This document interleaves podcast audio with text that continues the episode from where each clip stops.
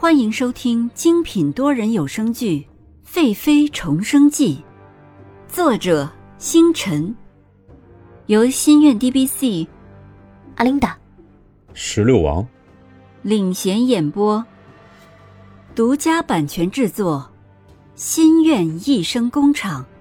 欢迎您订阅收听。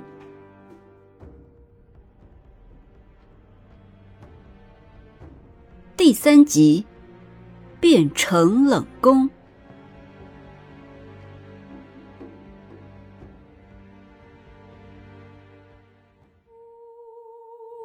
尹宁鹤就这样抱着绿儿的尸体，直直坐了一夜，思考了一夜，也哭了一夜。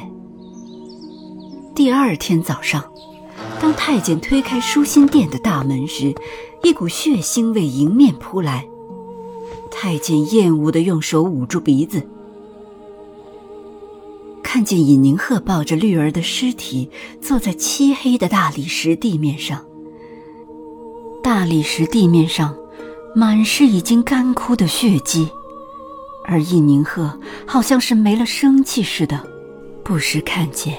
被光线晃到了眼睛，尹宁鹤动了动长长的睫毛，恐怕他们会通知他们的皇上，尹妃驾崩了。看到了尹宁鹤这般悲惨，太监也没指望尹宁鹤会跪下来接旨。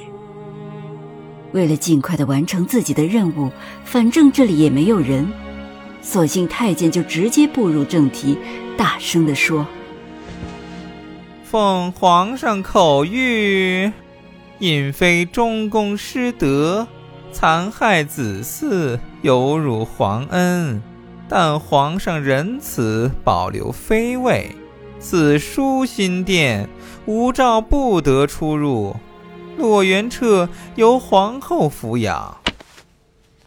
宣读完圣旨，太监把圣旨放在尹宁鹤的身前，就赶紧出去了。宣读圣旨的太监对舒心殿原本就不多的太监丫鬟说：“从今以后，舒心殿就是冷宫了。你们收拾行李，等内务府指派。”这帮太监奴婢听见后，赶紧回房间收拾衣物，离开了舒心殿。他们知道昨晚这么一闹，舒心殿成冷宫是注定的了，只是没有想到会这么快。看来皇上对舒心殿里这位娘娘是真的没一点感情了。冷宫永远是个是非之地，更何况这冷宫里住的还是尹宁鹤。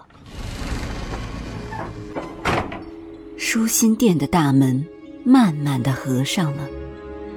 刚刚有了生机的舒心殿，现下又寂静下来了，只剩下自己和绿儿的尸体。还抱着绿儿尸体的尹宁鹤动了动僵硬的身体，一股强烈的酸痛感就蔓延开来。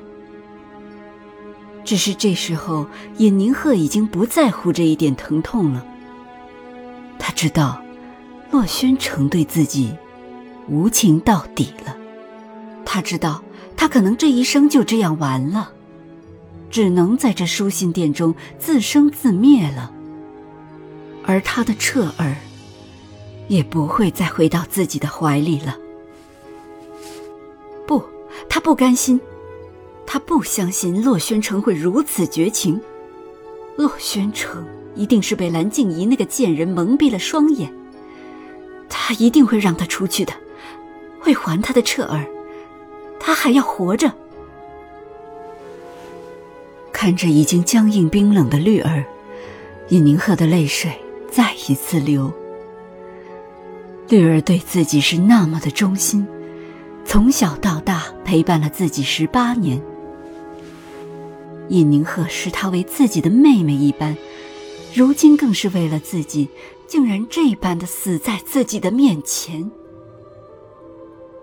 绿儿，对不起，是我自己的无能害死了你。尹宁鹤。慢慢的把绿儿的尸体放下，自己动了动已经僵硬的筋骨，扶着地面，艰难的起身。他一步一步缓缓的走到门口，白皙却布着斑斑血迹的手推开紧闭的木门。光线随着木门打开，缓缓的进入房内。尹宁鹤被这光线刺痛了眼睛，他下意识的眼睛闭上了，用手挡住了眼睛。他适应了一会儿，睁开眼睛，继续推开沉重的大门。清晨特有的清新香气进入尹宁鹤的鼻腔内。他双眼望向舒心殿。原先热闹的院内，此刻寂静一片。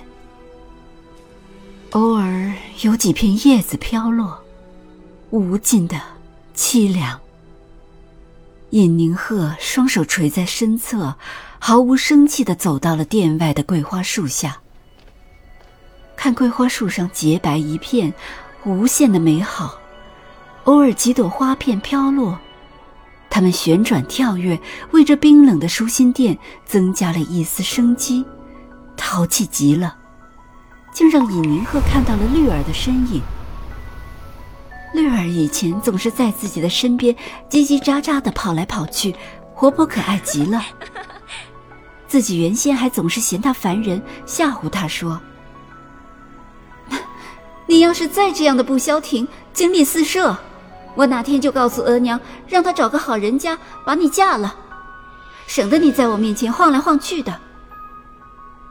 每当尹宁鹤这么说的时候，绿儿总会撅着嘴、红着脸说：“小姐真坏，绿儿不理你了。”说完了就会跑出去，可是一会儿又跑回来，又开始说这说那的。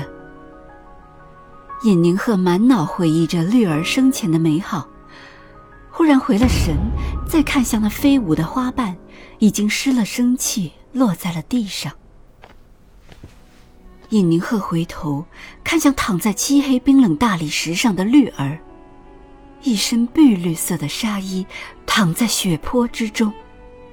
尹宁和心脏一阵绞痛，痛得他眉头紧蹙。手抓住胸前的衣服，紧紧的将上好的苏绣抓得变了形。就把绿儿葬在这桂花树下吧。没有比这更适合绿儿待的地方了。宫中是不允许埋藏尸体的。可是现在的尹宁鹤已经不怕了。没有人会注意他。现在的他存在就像一个蝼蚁一样。没有危险，也没有意义。尹宁鹤走回殿内，跪在绿儿的身边，用手轻轻的抚着绿儿的脸颊，说：“绿儿，桂花树洁白舞动的花瓣像极了你。我把你葬在那儿，好不好？我们永远在一起。”